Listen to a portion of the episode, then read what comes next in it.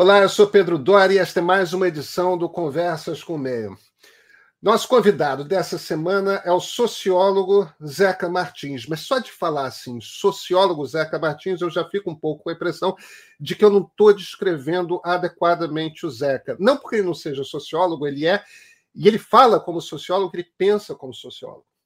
Só que, ao mesmo tempo, apesar dessa formação e ou junto a esta formação em ciências humanas, como cientista da humanidade, simultaneamente o Zeca também é um empreendedor e posteriormente se tornou um investidor na indústria 4.0, indústria de tecnologia mesmo. Desde os anos 1990, ele tem a experiência de criar uma empresa do zero, uma startup, gerir essa empresa, fazê-la crescer, vender começar a investir em outras e, e, e tudo mais. Quer dizer, a gente está falando de alguém que pensa como sociólogo e, ao mesmo tempo, alguém que pensa como empresário.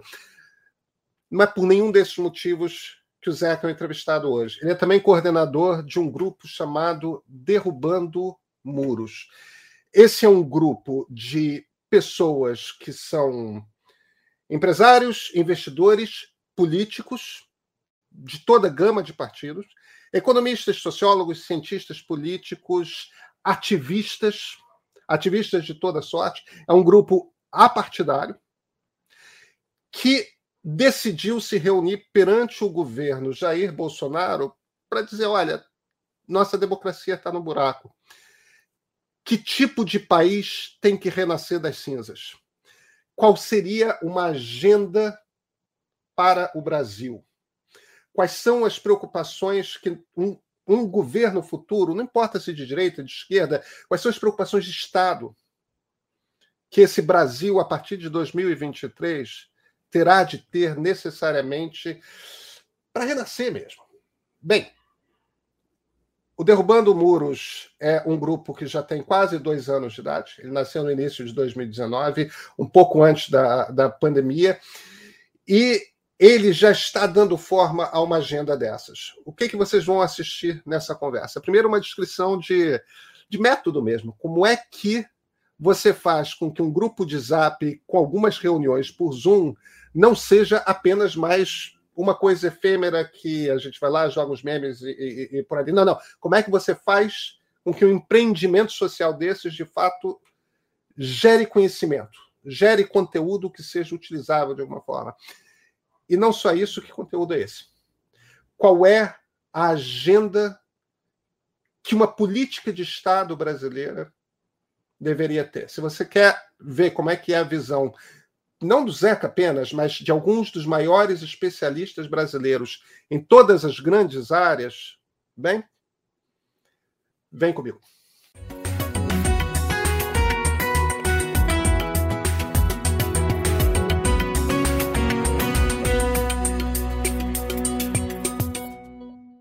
Zeca Martins, muito obrigado por ter aceito o convite para a conversa.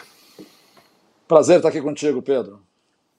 Alegria mesmo. Zeca, é, eu acho que essa vai ser uma conversa, uma entrevista um pouco diferente das que eu tenho feito, que ela é menos de análise política e mais de ação política. Você, você é coordenador de um grupo do qual é, eu, eu participo um pouco bem menos do que outras pessoas, mas que é um grupo apolítico, é, no sentido de ser apartidário. É um grupo que não tem candidato e não pretende ter candidato, que é o Derrubando Muros, e que tem esse nome do qual eu gosto muito, porque o objetivo dele é, é conseguir fazer com que grupos políticos distintos derrubem os muros que impedem eles de, de conversar.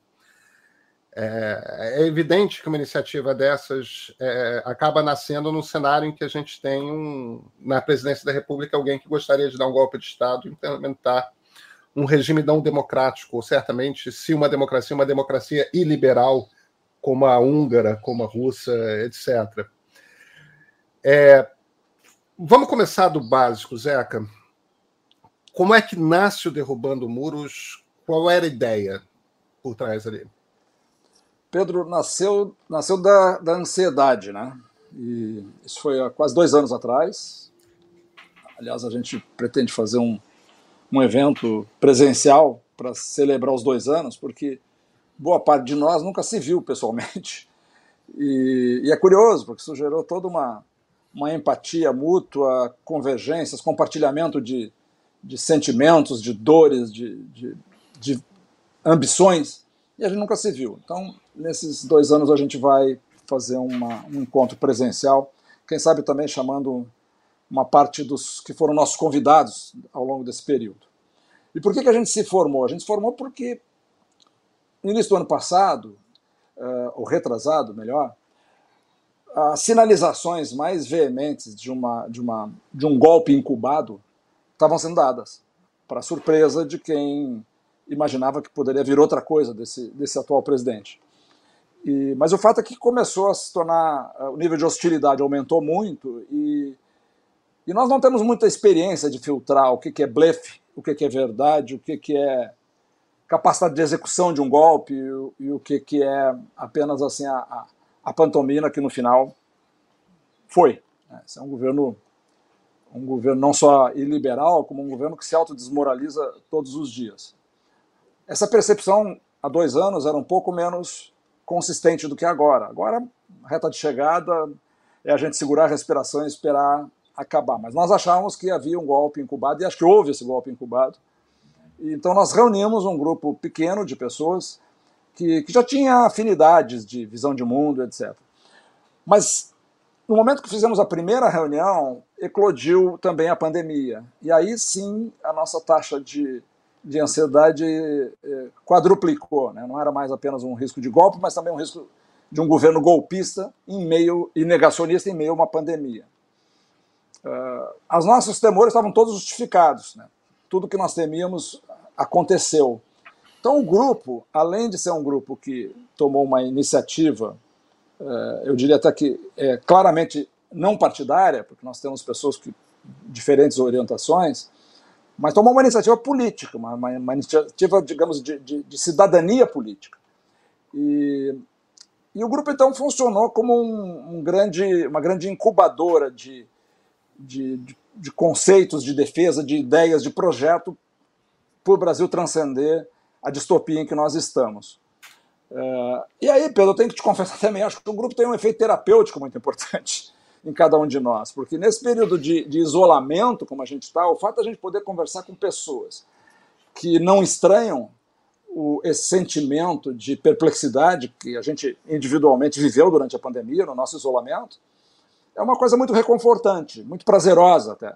E isso faz parte desse, desse modelo de organização de uma iniciativa cidadã, numa sociedade em redes, não hierarquizada, onde a gente é capaz de propor iniciativas da, da educação até a geopolítica, uh, com pessoas competentes nessas áreas, mas sem necessariamente ter um projeto de poder próprio. Nosso compromisso, assim, e aqui não tem nada escondido na gaveta, aqui não tem agenda oculta. Nosso compromisso é realmente a gente não se resignar a fatalidade de que o Brasil seja um país mal sucedido. O Brasil está mal sucedido, está mal sucedido por responsabilidades completamente identificáveis. Uh, talvez não haja um monopólio da responsabilidade das desgraças que nós estamos vivendo hoje, mas as responsabilidades são visíveis e identificáveis. E, e, nós não nos resignamos a isso. Acho que uma característica comum desse grupo é a irresignação.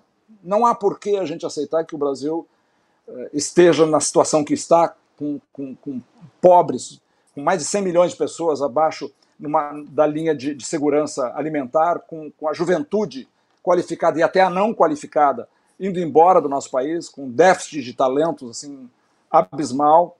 Não há porquê. O Brasil é um dos países mais viáveis do planeta, de longe. Uh, em compensação, é um país que uh, tem tido dirigentes cujas escolhas são, são reiteradamente equivocadas, infelizes e, e nos apequenam. Então, esse grupo tem essa ambição de trabalhar uma agenda onde o Brasil eh, seja do tamanho da sua promessa. E, e é isso, e é, e é, é hands-on, Pedro. Não, não, é, não, é um, não é um grupo eh, apenas de intelectuais, nós temos muitos empreendedores eh, de qualidade internacional, brasileiros de qualidade internacional, nós temos muitos ativistas, eu diria que os, os melhores estão estão conosco no tema ambiental, no tema da segurança pública, da educação. Assim, eu digo isso sem, sem medo de errar. Uh, então, assim, nós estamos observando, digamos que nos grandes gargalos brasileiros, tem pessoas com qualidade para propor as grandes soluções, não as pequenas, não soluções à margem, como frequentemente a gente vê a política discutindo, né? o tal da realpolitik, ou a política as is. Uh, a gente acha que tem que operar na conjuntura, que tem que mexer os, as peças na conjuntura, mas, mas a gente acha que se a gente não tiver um grande sonho, um grande destino para o Brasil, não vai ter espaço para todo mundo.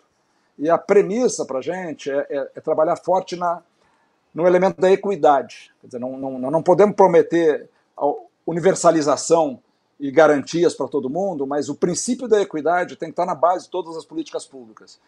E é como estão trabalhando hoje os núcleos do Derrubando Muros uh, pra, com essa grande bandeira. Então, para nós, o atual governo é um, um, é um, episódio infeliz da nossa história, mas ele não é, definitivamente, não é o nosso destino. Agora, nós temos que pensar a partir de 2023 o que, que a gente põe no lugar. E é isso que a gente está pensando, assim, quase que 24 horas por dia, como se fosse um grupo de profissionais. Não é, é um grupo pro bono, voluntário. Uh, de novo, assim, profundamente comprometido politicamente, mas definitivamente apartidário. Então, vamos, antes de, antes de a gente entrar nessa agenda, você conseguiu, como coordenador do, do Derrubando Muros, é uma coisa que não é, não é trivial. É, o, o, o, grupo tem, tem duas manifestações. Uma é um grupo de WhatsApp e, e alguns super, subgrupos. E, e outra coisa são encontros e seminários via Zoom.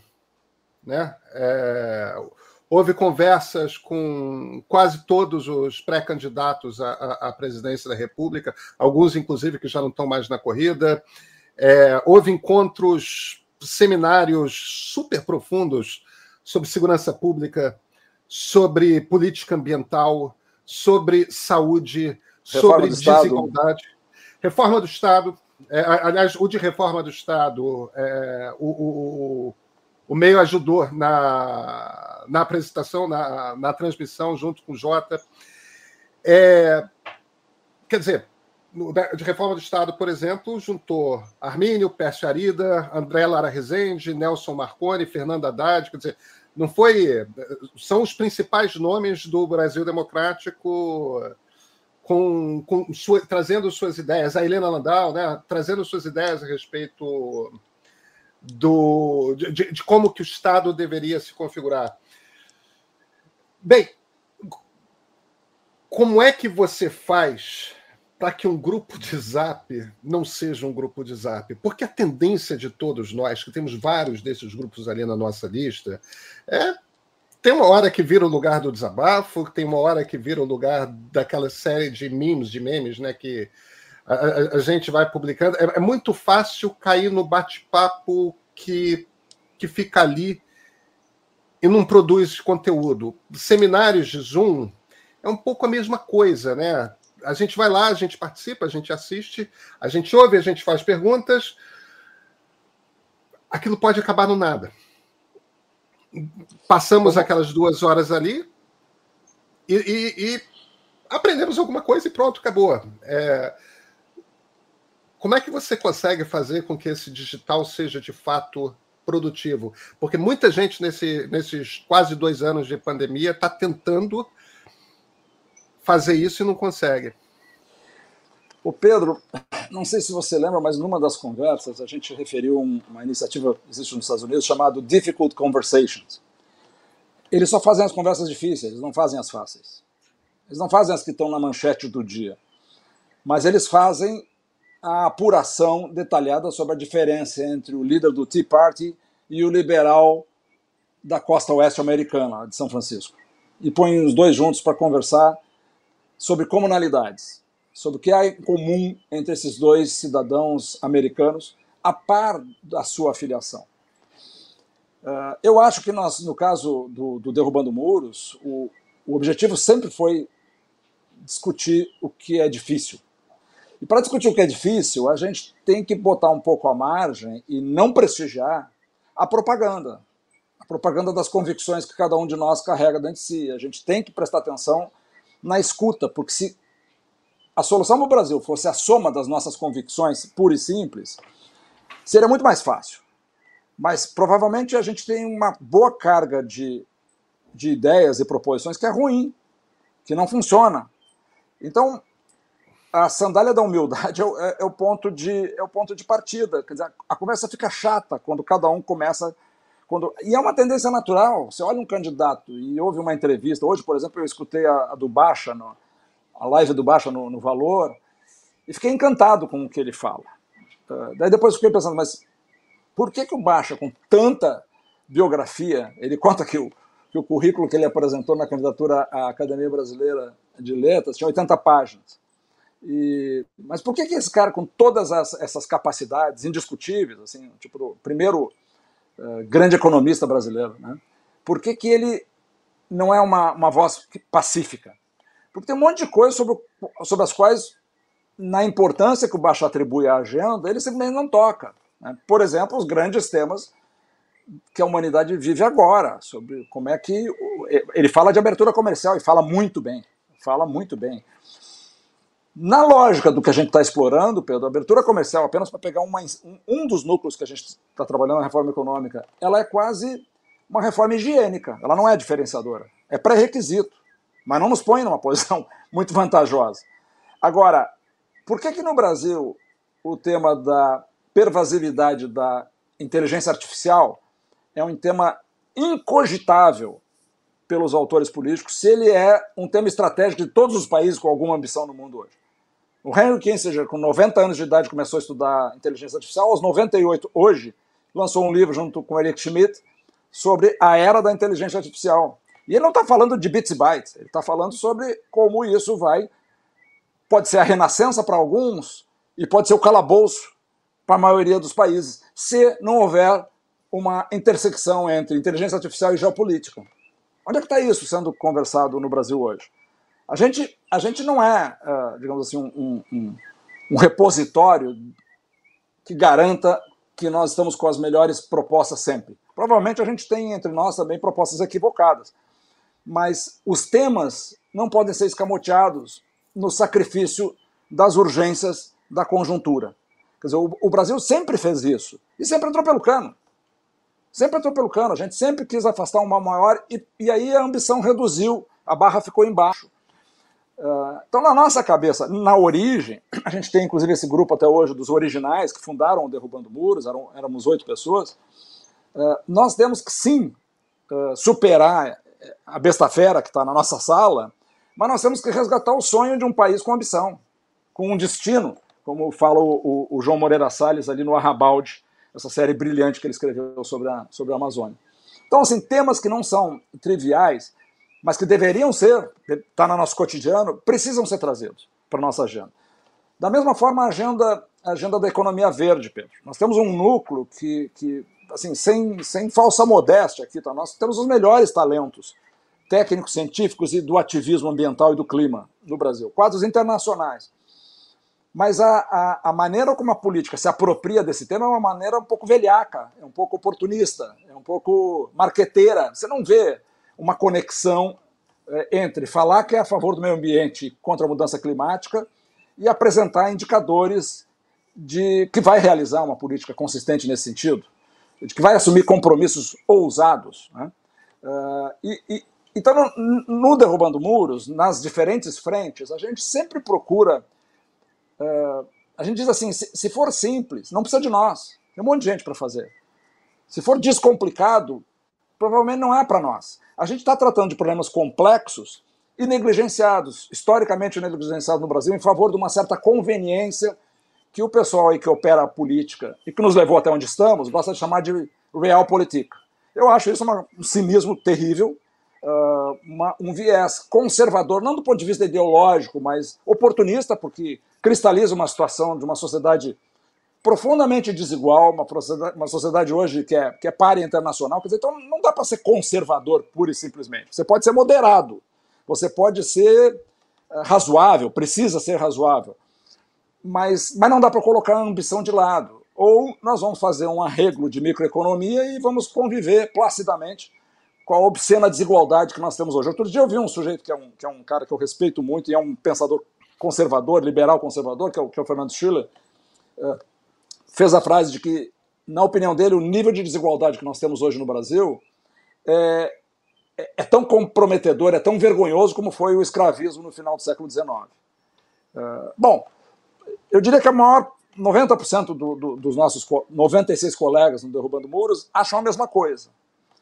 Mas nós precisamos transformar isso em iniciativas. Nós precisamos fazer com que isso atravesse a rua das boas ideias, da boa bom engajamento cívico e seja conquistado perante os atores políticos. Então, para mim, na nossa opinião, Pedro, isso é muito mais importante do que ficar apontando o dedo e escolhendo esse candidato é bom, esse candidato é ruim, numa nessa emocionalização da democracia, ou sentimentalização da democracia, fulanização, se a gente quiser.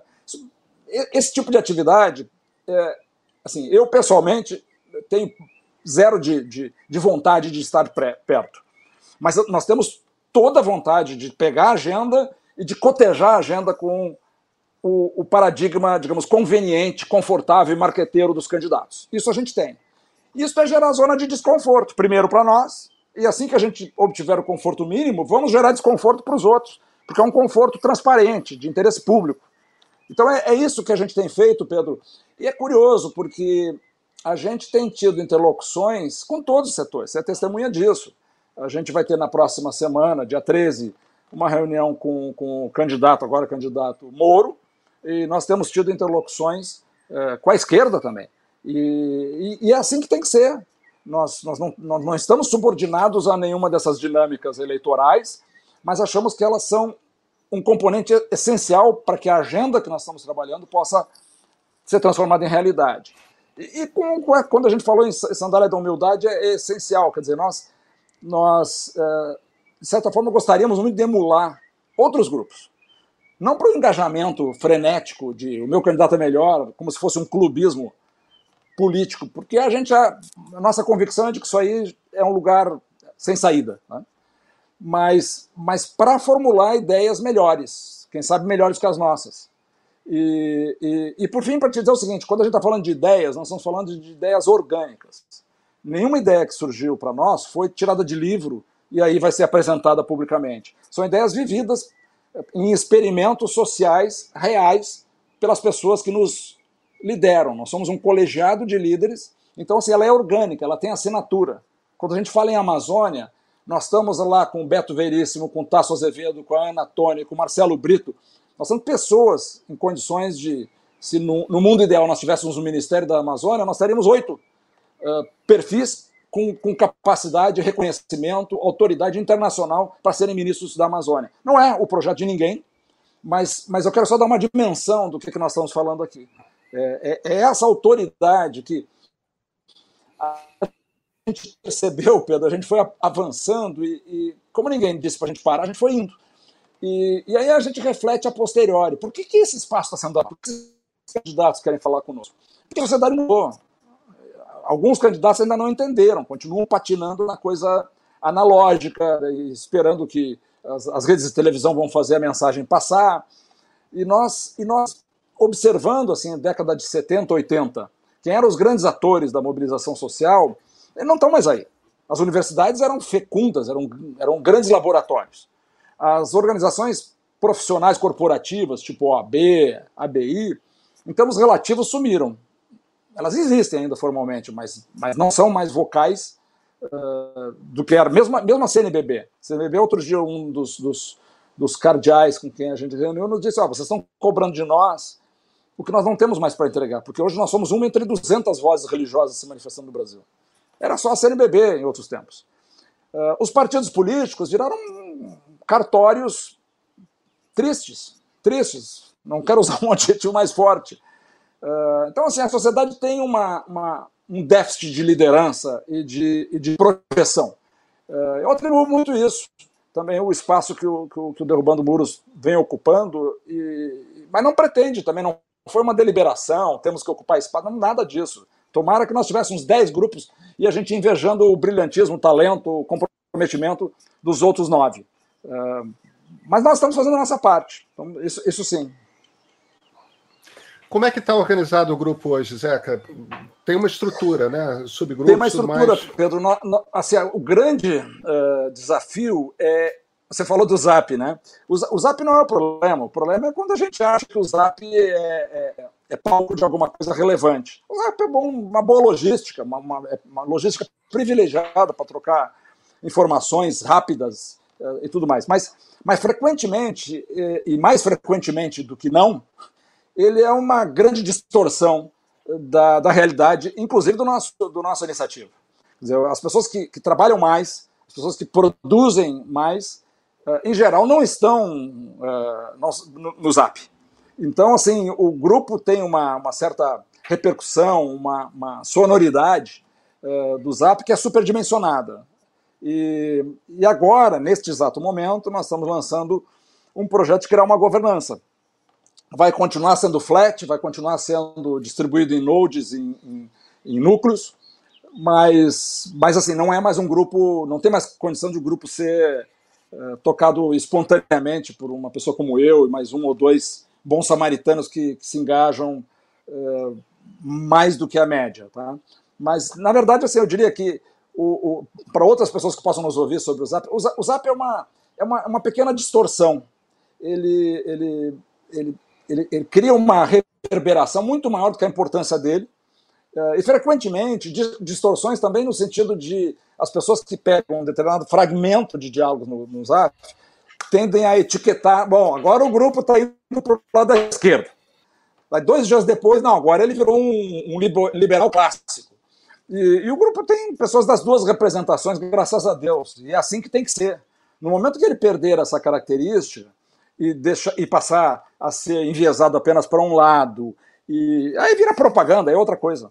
E, então, assim, não, não, não, acho que seja a razão pela qual todo mundo uh, procurou e participa do, do, Derrubando Muros. Mas hoje, Pedro, nós temos um núcleo uh, de educação inclusiva. Então, está lá a Priscila Cruz, o Cristóvão Buarque, o, o Ricardo Henriques, uh, a Laura Carvalho.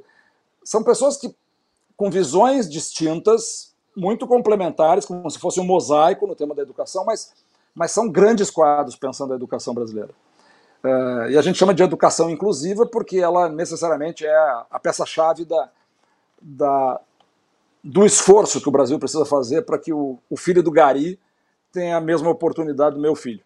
E, e isso é um mantra para nós, isso é uma condição imprescindível do qual a gente não, não arreda. A educação é, é, é, o, é o passo número um. O outro tema que nós falamos também rapidamente antes é a digitalização. Quer dizer, digitalização, quem, quem imagina que é apenas tratar de uma infraestrutura de, de banda larga ou 5G, eh, na verdade nós estamos falando aqui de letramento digital, nós estamos falando de inclusão de uma população uh, e, de, e de, inclusive, conectada com a capacidade de empreendedorismo, que hoje é uma, uma, uma, uma vocação brasileira. Né? A, a, a menina que faz limpeza, ela é uma empreendedora do seu próprio negócio ela não é uma faxineira, como a categoria anterior falava. Então, a digitalização é, é, é essencial, e, e, quando a gente está falando de digitalização, também dialogando com geopolítica, porque é, quem domina hoje as, as, as grandes plataformas, de, de, de, os network platforms, é, na verdade, domina o conhecimento sobre o cidadão brasileiro mais do que o nosso governo. Quer dizer, se eu sei a rota que o sujeito faz no Uber, no Waze, o que ele compra, como ele compra, como ele se comporta, o que ele pesquisa no Google, eh, o que ele posta nas redes sociais, eu tenho uma capacidade de, de profiling dessa, dessa, desse indivíduo e de agrupamento dele em classes sociais que o governo desconhece. Mas isso está lá fora. Então, assim, uma das questões que o, que o Kissinger e o Smith falam é que os países vão ter que tomar uma decisão. Eles vão ser um coadjuvante a reboque, uh, ou eles vão ser, eles vão, e aí vão pagar um preço alto, ou eles vão ser players e vão negociar o acesso a esses mercados com regras e regulações que hoje não existe alfabetização mínima no setor público para fazer. Então, essa é uma grande questão. Outro dia eu conversava com um amigo muito preocupado com, um, com capitalismo financeiro internacional e papapá. Tipo, bicho, as 10 maiores empresas americanas hoje são digitais. Diferente da nossa, que são empresas de commodities ou de serviços super tradicionais eram as mesmas na década de 90. Então, assim, nós, nós, nós vamos ter que enxergar o, o, o que, que nós queremos ser no mundo. Mas o fato é que você falava antes, ah, vai dar mão de obra no futuro. Eu, não é mais no futuro, né, Pedro? Eu estou hoje numa, num pequeno município aqui no litoral de Santa Catarina.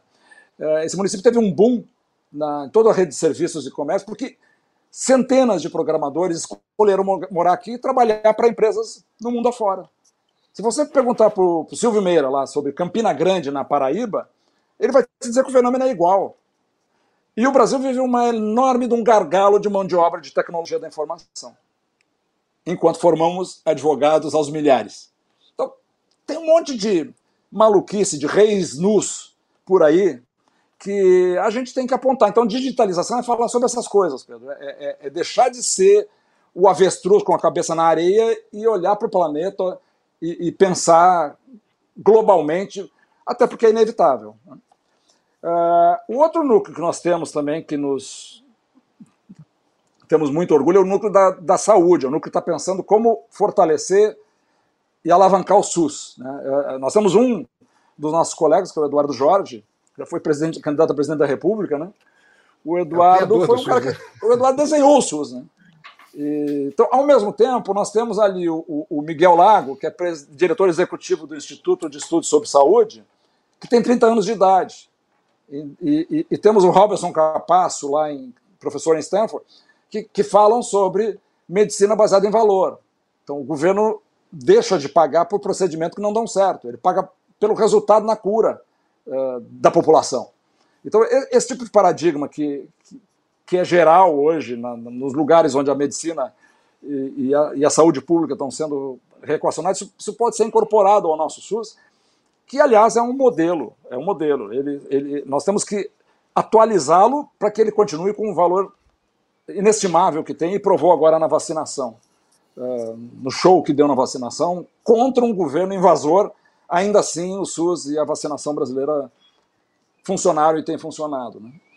Uh, o outro ponto, Pedro, que a gente tem, só para falar, então, falei Miguel Lago, falei do Robson, uh, o Pedro Alau, até recentemente reitor da Universidade de, de, Pelotas, também são, é o quarteto que lidera, não são apenas eles, mas são, é, são quem lidera o, o, esforço na área da saúde. Uh, depois nós temos o, o, direito à segurança, tá? e o direito à segurança é curioso, porque acho que a gente tem, grosseiramente falando, a gente tem as duas vertentes. Nós temos uma vertente, digamos, da, da da atribuição, da correlação social de por que, que afinal são, são negros a maioria da população carcerária, são negros a maioria dos que, dos que, dos que morrem uh, pela polícia, são pobres em 99% dos casos. Uh, então é evidente que há uma correlação social. Ao mesmo tempo, uh, tem uma ânsia por segurança para que as pessoas não precisem mais viver gradeadas nem preocupadas se seu filho vai voltar da escola. Uh, as duas coisas precisam ser endereçadas. Não existe assim, esse lado tem 100% da razão, esse outro lado não tem. E o nosso desafio tem sido isso. A Ilona produziu a primeira versão do documento, uh, nós fizemos uma, uma, uma, uma, uma crítica construtiva ao documento, ela concordou na hora, então agora ela está fazendo um, um, outro documento com essa, incorporando esses outros elementos, que é a linha Steven Pinker, né, de, de existem tecnologias hoje de geoespacialização do crime, de data science, para tipificação e para investigação que são eh, capazes de reduzir, num período administrativo de um governo, em 50% os crimes violentos. Essa devia ser uma meta, Pedro, que a gente estabelece para qualquer candidato. Começa pelo fim, começa pela missão. A missão é diminuir em 50% o número de crimes violentos no Brasil. E aí o que, que tem que fazer para isso? Zeca, só perdão. É, Ilona, Vai. a gente está falando da Ilona Jabo. Ilona Zabo. É. A Ilona está coordenando esse núcleo e com uma visão assim 360, como é a característica da, da Ilona. Uh, na área da economia é uma área mais sensível de todas, né? Porque, até porque eles são mais sensíveis do que nós, todos humanos, né? E, então há uma, havia um cuidado muito grande nosso de não fazer com que isso aí fosse um, um ponto de trazer para dentro de nós um ponto de disputa que eles não, não resolveram entre eles. Eu acho que isso está amadurecendo muito, sabe? Muito por conta da, da, da pandemia, da, da, agudização dos problemas sociais. Se você reparar no período recente, todas as declarações principais dos principais economistas do cenário brasileiro falam da agenda social antes de falar de câmbio e, de, e, e até de inflação. Né? Hoje eu assisti o, o Edmar Baixa e a, e a agenda dele é, é, É, qual é a estratégia mais eficiente? Ele cita muitas vezes o Renato, o Ricardo Paes e Barros. Qual é a estratégia para garantir equanimidade como um canal de acesso à, à garantia universal? Quer dizer, não, ao invés de garantir no papel o direito universal, como é comum assim das apropriações corporativas, você tem que ter políticas focadas que garantam a equanimidade. Você vai intervir para garantir a equanimidade. E isso é de mar baixa falando, não é um, um, um, um banqueiro. Né? É, bom, o, o Armínio, igualmente, fala ainda essa semana, no mesmo ponto, fala em social liberal. Uh, e o André, já antes disso, já, o, perdão, o André, desde sempre, mas o, o Pércio também, já antes disso, já vinha falando sobre essa compatibilização. Então, reforma econômica passa por abertura comercial, evidentemente. Uh, hoje, hoje eles, esses economistas todos falam que a gente, de certa forma, criou uma condição para a operação de um capitalismo monopolista de um mercado pequeno. Então, nem para o capitalismo serve. Nós somos menos de 3% do PIB mundial e somos uma economia fechada, não faz o menor sentido. Todos os países da década de 70 para cá saíram da renda média para o mundo desenvolvido, fizeram isso se internacionalizando, se expondo ao mundo, garantindo competitividade, garantindo acesso ao conhecimento e à tecnologia.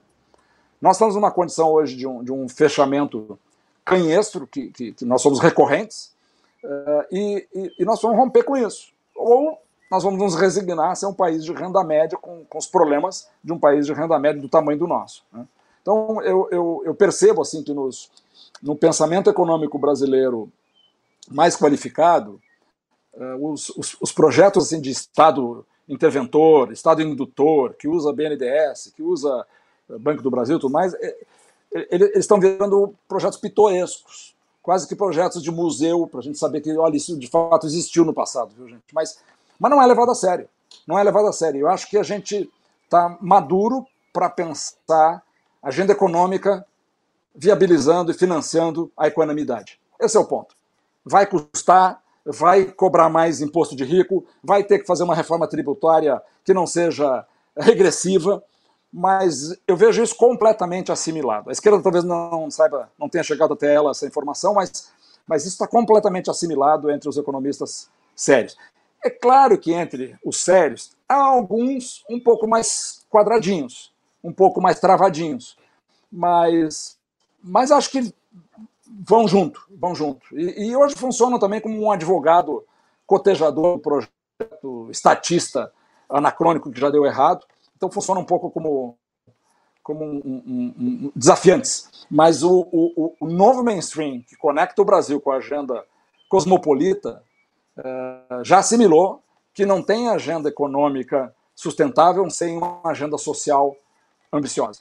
É, é, é o que eu noto uh, objetivamente nas conversas mais reservadas com, com Armínio, com Pércio e do mais, mas também nas conversas públicas. Todo, aliás, essa semana abriu já com duas manifestações, do Baixa e do Armínio, sobre isso, exatamente sobre isso. Né? Bom, Pedro, uh, você falou sobre o Estado. Nós, nós fizemos um, esse seminário que o meio uh, divulgou, e, e, foi muito apropriado você dizer, quer dizer, nós temos eventos que são fechados, onde a gente, digamos assim, trata de assuntos que podem ser, não há razão para tratar publicamente, como, nos permitindo mais liberdade. Nós temos assuntos que a gente permite convites para cada um dos membros, como foi agora, há três dias atrás, com o ex-premier, ex-presidente da Comunidade Europeia, Durão Barroso. Nós convidamos pessoas de fora para acompanhar. E tem outros eventos, como esse da reforma do Estado, que o Meio e o, e o Jota uh, copromoveram conosco, e foram daí quatro dias com os principais cabeças pra, sobre a reforma do Estado. Uh, o, o, que está a destacar de, no ponto do Estado é que patrimonialismo e corporativismo são, são doenças com as quais nós convivemos há muito tempo e cujo diagnóstico está feito e a crítica é compartilhada. Agora, qual é o modelo de Estado que nós temos que ter? É, bom, é um, é, um, é um Estado prestador de serviço.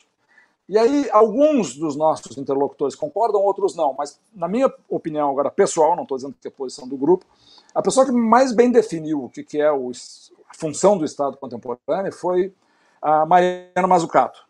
A Mariana Mazzucato fala do, do, tem um livro recente dela chamado Mission Economy, onde ela, ela descreve como o, o Estado, em momentos decisivos de, de economias nacionais como a americana, trabalhou com drive de missão e não como autarquias ministeriais que existem independente do, dos tempos, se chove, tem sol, tem dinheiro ou não tem dinheiro.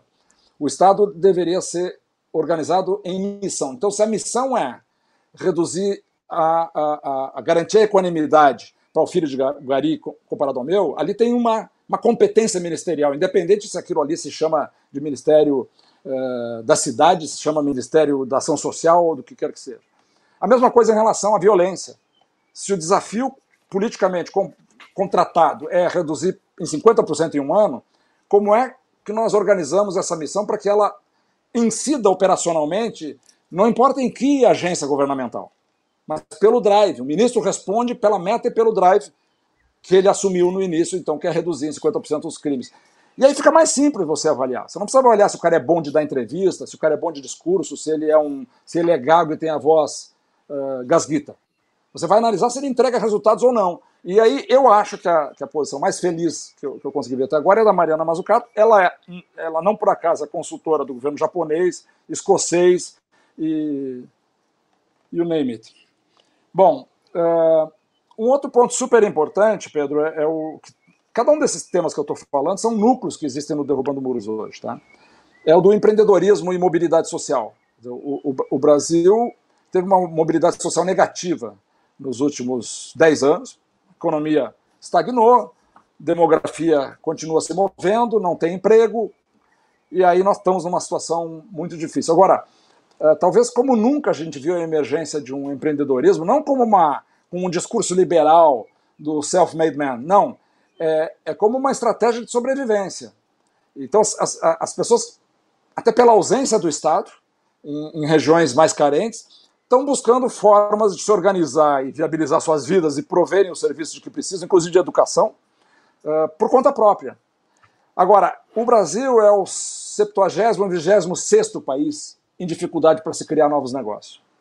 Então, quando eu vejo um candidato falando em PND e ele não olha para o dedão do pé para as dificuldades que nós criamos aqui para o nosso empreendedor na, na base da pirâmide social, é, me custa levar a sério porque era mais simples dizer o seguinte: nós vamos mover o Brasil do 70 e 26 lugar, vergonhoso, para os 20 países onde é mais fácil se fazer negócio. Nós vamos entrar nesse ranking. Não é nem muito ambicioso, porque nós somos, aí caímos a oitava economia do mundo. Então seria razoável a gente estar entre os 20 países onde é mais fácil se criar negócio, até porque é disso que a gente precisa, porque não tem recurso público para financiar a pobreza indefinidamente. E nós precisamos que as pessoas entrem sejam acolhidas equanimemente, mas saiam da pobreza para algum caminho. Então existe esse vetor na sociedade, não sou eu que estou dizendo, está aí o Pretzezé, está aí o Edu Lira, está aí a, a, a Cida, está aí um monte de gente que, que tem vida nessas comunidades e, e que está sempre nos mostrando. Quer dizer, nós, nós, nós, se formos esperar pelo andar de cima, a gente teria morrido. Então nós estamos fazendo por nós. Então o futuro governo tem que olhar para isso, perceber as dificuldades que é para você criar empresa. Quando você cria empresa, você está sujeito a não dar certo e ter que desfazer aquela empresa, eventualmente criar outra. Isso tem que ser facilitado, radicalmente facilitado. Então, esse núcleo do empreendedorismo, quem está liderando isso é o Juliano Seabra. Juliano é, é, foi durante, talvez, o mais longevo diretor da, da Endeavor. O Fersen Lambranho está nesse núcleo também. Então nós temos gente com, com, com experiência nisso. Né? Então esse, esse é um, um, outro ponto. O ponto da geopolítica, Pedro, talvez para finalizar, é, é isso, né? Assim, a gente vê gente que de repente acha que o Brasil tem que assinar o 5G com a China, porque a gente já tem uma infraestrutura de 5G, de, de telefonia celular com a China. Outros acham que os chineses são ameaçadores e que os Estados Unidos é a melhor solução. O Brasil tem que decidir o que, é, o que quer ser. É, então, o, o, nós vemos hoje uma grande oportunidade. Nós perdemos oportunidades na onda dos semicondutores, nem largamos. Quando veio software e internet, nós ameaçamos, mas não, não performamos, não, não, não temos desempenho digno de registro. É, nós temos agora uma oportunidade da economia verde e, e, e, e de promoção através do, do nosso agronegócio. Mas para isso é preciso um, um quadro geopolítico. Como é que o Brasil se posiciona? Que compromissos a gente quer ter com o planeta para que o planeta confie e invista em nós. É, tem hoje muito mais dinheiro voando sobre o Brasil para projetos sustentáveis, verdes e de contra a mudança climática do que a nossa capacidade de originação. Agora, nós temos um governo que é contra, né? É um, é um, governo cujas sinalizações todas são, são de saldo negativo consistente. Mas como é que vai ser o outro? Vai ser um governo que vai, por forma, ser um governo verde, que decreta a moratória da, do desmatamento na Amazônia, ou vai ter metas ambiciosas de economia de baixo carbono, publicadas internacionalmente, para referenciar o mundo. Se a gente fizer isso, a gente passa a ser player do mundo. A gente não tem que optar se a gente quer o 5G da China ou dos Estados Unidos, a gente pode ficar com os dois. Esse alinhamento é para país eco sem ambição. O Brasil pode resgatar sua ambição. Para o Brasil prestigiar a relação com o Mercosul e com os países africanos de fala portuguesa, o Brasil não precisa ser alijado do cenário onde ele já entrou, no, no, no G20, e entrou pela porta da frente, e saiu pela porta dos fundos.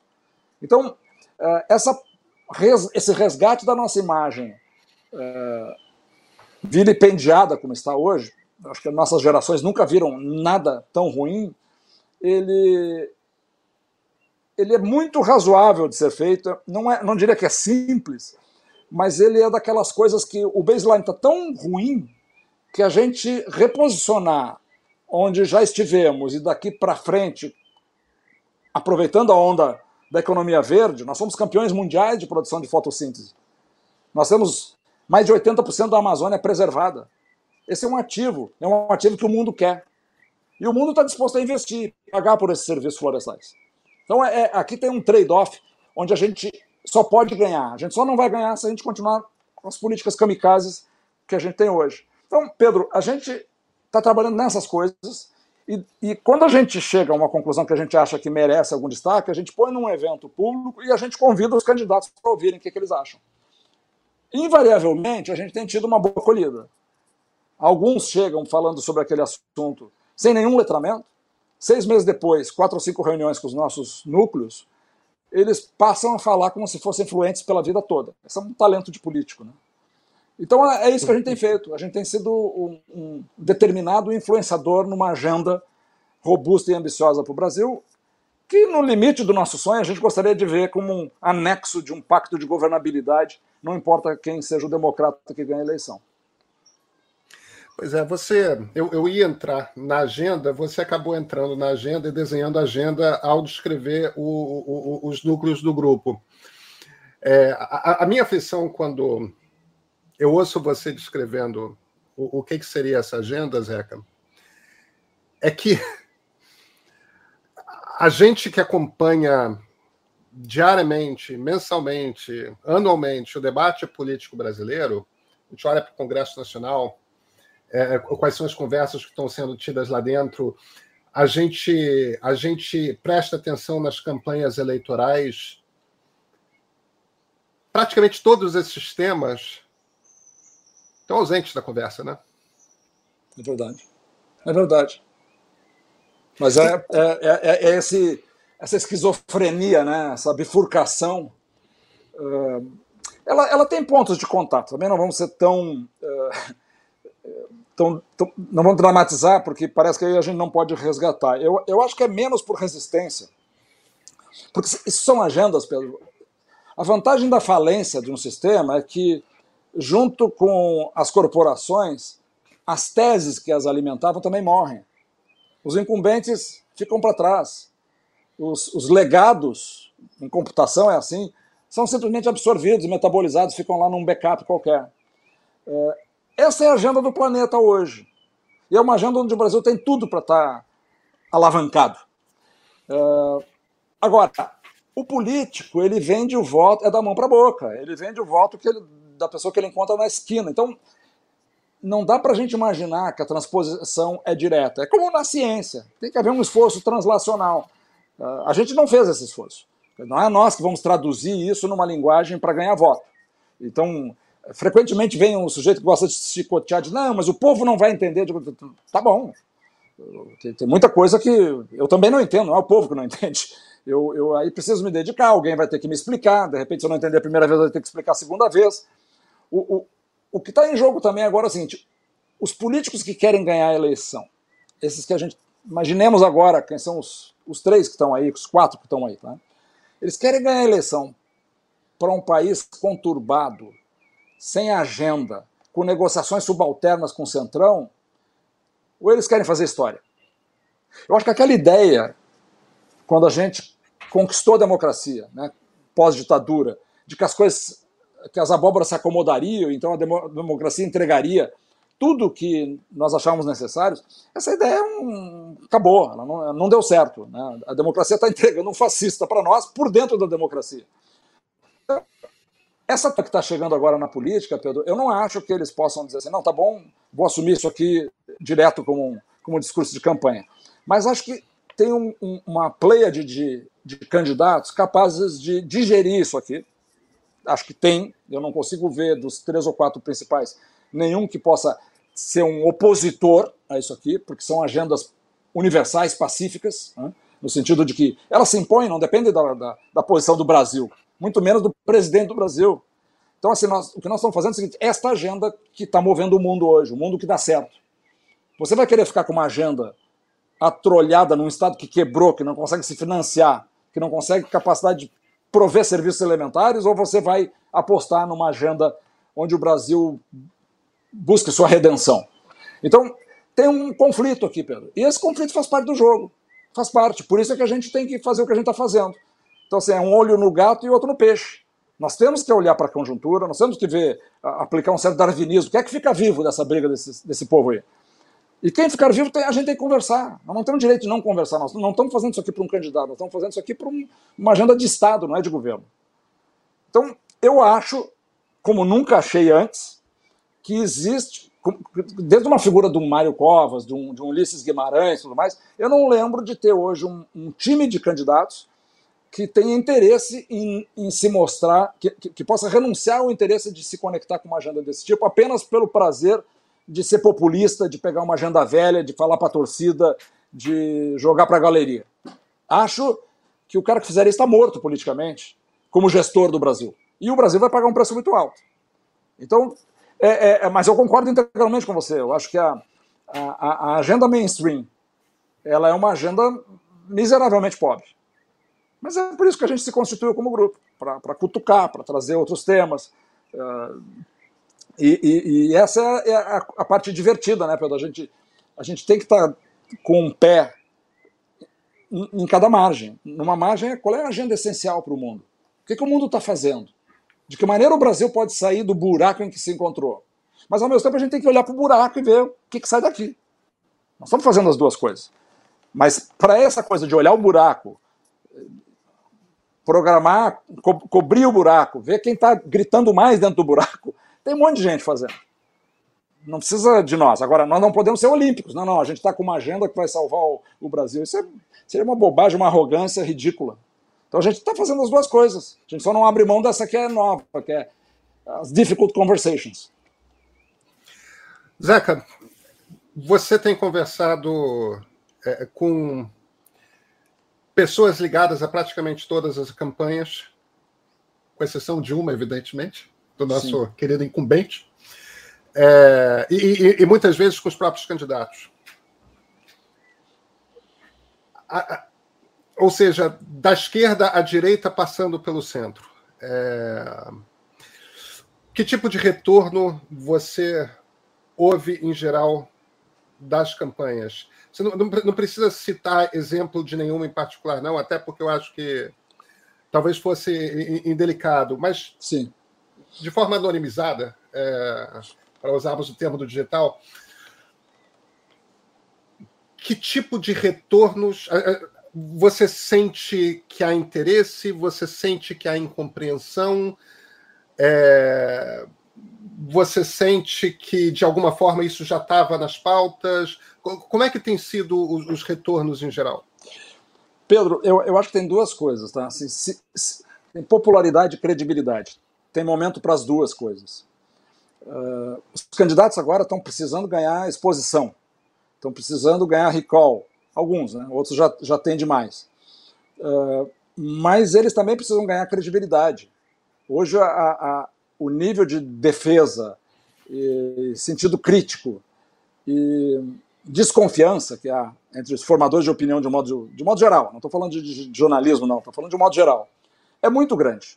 E, e, e, de ceticismo também é muito grande. Então, quando um grupo como o nosso arregaça as mangas e vai para a chuva para fazer política pelo Brasil sem, sem partipri de candidato, uh, a receptividade não, não podia ser melhor, cara. A gente falou com tanta gente, gente que por exemplo, a Luísa Trajano, ela, ela nem foi pré-candidata, cogitou-se que ela seria, mas, mas a receptividade é direta, ela está ela, ela, ela tá com o mesmo ânimo de todos nós de, de, de, pensar como ajudar o Brasil, né, e está ajudando o Brasil já, de, de fato, ninguém está só pensando. É, em relação aos candidatos que estão agora nesse início dessa boca mais larga do funil que está se, tá se formando, é a mesma coisa. Nós, nós fomos procurados por um deles, uh, dizendo que gostaria de, de conversar conosco. E aí a gente, óbvio, a gente abre a sala. E, e como é que são as conversas, né, Pedro? A gente, a gente não é só ouvidos, a, a, a, gente fala também. Então, a gente desafia os candidatos em temas como esse que eu acabei de falar. Uh, alguns deles têm respostas já mais elaboradas, outros têm respostas muito primitivas, mas uh, até por conta das, das urgências, da, da, da busca da popularidade, mas é é, é, muito nítido você perceber quando o candidato sai desconfortável da reunião. Nós tivemos dois eventos, acho que você acompanhou, um deles, inclusive, pediu para ser ouvido no outro dia novamente, porque ele queria se preparar melhor. Um candidato a presidente da República, candidatíssimo. E, então, assim, eu, eu acho que isso é uma evidência de que uh, não há menosprezo por essa agenda. Se ela já atravessou a rua para ser a agenda que o cara vai botar debaixo do braço e vai ser mais popular, eu não diria, não seria tão otimista mas claramente há uma abertura, claramente há um interesse. E claramente os candidatos sabem que seus partidos não governam o Brasil. Vai precisar da sociedade, vai precisar de um manto de alianças, de simpatias e de con conquista da confiança. Eu acho que nós representamos um pouco, ou uma amostra, do que é a confiança. Em torno dessa agenda, a gente fala com todos os democratas. E a gente confia em todos os, os candidatos democratas. E acho que eles sabem que eles precisarão também daquilo que nós uh, amostralmente representamos. Nós não somos monopolistas de representação nenhuma, nem queremos ser. Seria um, um peso muito grande para os nossos ombros, assim, tão, tão frágeis. Mas a gente percebe que os candidatos querem essa, essa chancela. Querem um, a oportunidade de conversar com uma agenda como a gente está apresentando. E, em alguns casos, sequer se fazem segredo do déficit que eles, que eles apresentam. E pedem ajuda e pedem ajuda e a gente ajuda. Se tiver um problema de compreensão sobre produção de energia de baixo carbono, nós temos gente especializada ligada às, uh, diretamente aos nossos núcleos ou que, que, vão ajudar. O espírito é esse: é ajudar numa ideia de que no futuro próximo, em 2023, o Brasil tem que ser governado, governado por um pacto de governabilidade. Isso não implica em, em endosso do partido do governo, nem do candidato que tiver na presidência. É pelo Brasil. Simples assim. E eu acho que. Zé... Eu, eu percebo essa reciprocidade, Pedro. Não percebo, eu não, não, não percebo uma, uma defesa presunçosa de quem são esses caras. Não, não, não noto isso. Zeca, eu não arriscaria dizer quem vai ser o, o próximo presidente do Brasil. É, certamente temos um favorito é, nesse, nesse jogo inicial, que é o Lula, que é também o candidato com o maior recall. É, mas é definitivamente muito cedo para dizer que há um resultado. Eu, talvez com excessivo otimismo, diria para você: eu não acredito que Jair Bolsonaro será reeleito. Tá? É, não acho que seja um cenário impossível, mas eu não, não acredito nesse cenário. Vamos partir dessa premissa. Uma pessoa que não é Jair Bolsonaro ocupará a presidência da República a partir de janeiro de 2023. Você está acompanhando faz dois anos, cada vez mais por dentro. Isso é uma coisa que, em, geral, só jornalistas fazem, né? que é acompanhar várias campanhas ao mesmo tempo. Em geral, quem está jogando política acompanha a campanha da qual participa. Uma tem um ou outro contato nas outras campanhas, de vez em quando tem um certo contato, mas é, você e o grupo em geral ao redor, ou um grupo é, ao redor, tipo, é, é, quem está mais engajado na, na gestão cotidiana do Derrubando Muros está acompanhando por dentro e tendo conversas sem necessariamente estar fazendo política partidária com várias campanhas simultaneamente. Eu, só tenho uma última pergunta para você, Zeca. Você é otimista? Totalmente. Eu, eu, assim, eu diria que eu sou, sou um otimista por irresignação, mas eu, eu, tive a felicidade de morar fora e voltar para o Brasil porque eu, porque eu queria voltar. Eu acho que aqui é muito bom para se, se empreender, se fazer negócio, porque tem tudo para se fazer. E, e eu acho que o, a, a, a vida, a humanidade está colocando o Brasil na frente de uma grande oportunidade com esse tema. 61% do nosso território é a Amazônia, Pedro. Sou capaz de apostar com você que 9 em 10 amigos teus nunca foram à Amazônia, como 9 em 10 amigos meus tampouco foram. Então, assim, nós temos um asset que nos caiu no colo, no momento em que o mundo está assustado com a, com a mudança climática.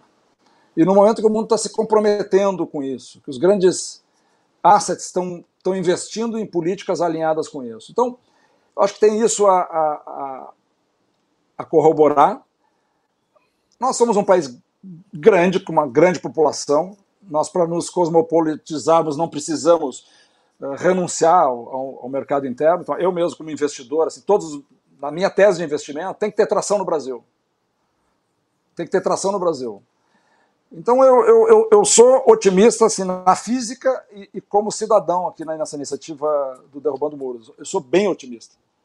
Acho que os erros não forçados que a gente cometeu não são erros uh, insuperáveis. Todos eles são superáveis e são superáveis numa quadra de governo, num período administrativo. É só preciso é deixar para trás algumas dessas daqueles arquétipos do atraso que a gente que nos conduziram até aqui. E, e, e, fazer uma revisão também de que a democracia não, não, não se realiza por, por si só. É preciso agenciamento, é preciso que a gente dê o um passo adiante e que as pessoas mais capazes de trazer contribuição tragam sua contribuição. E eu estou vendo isso. Estou vendo empresários que antes, não, não posso me vincular, minha imagem, não sei o quê. Bom, a água bateu na porta. Então, hoje, a, a, o desprendimento em relação a, a ajudar o país está muito maior do que eu jamais vi. E, então, se eu que já tenho esse cacuete assim, um pouco mais otimista, estou muito mais.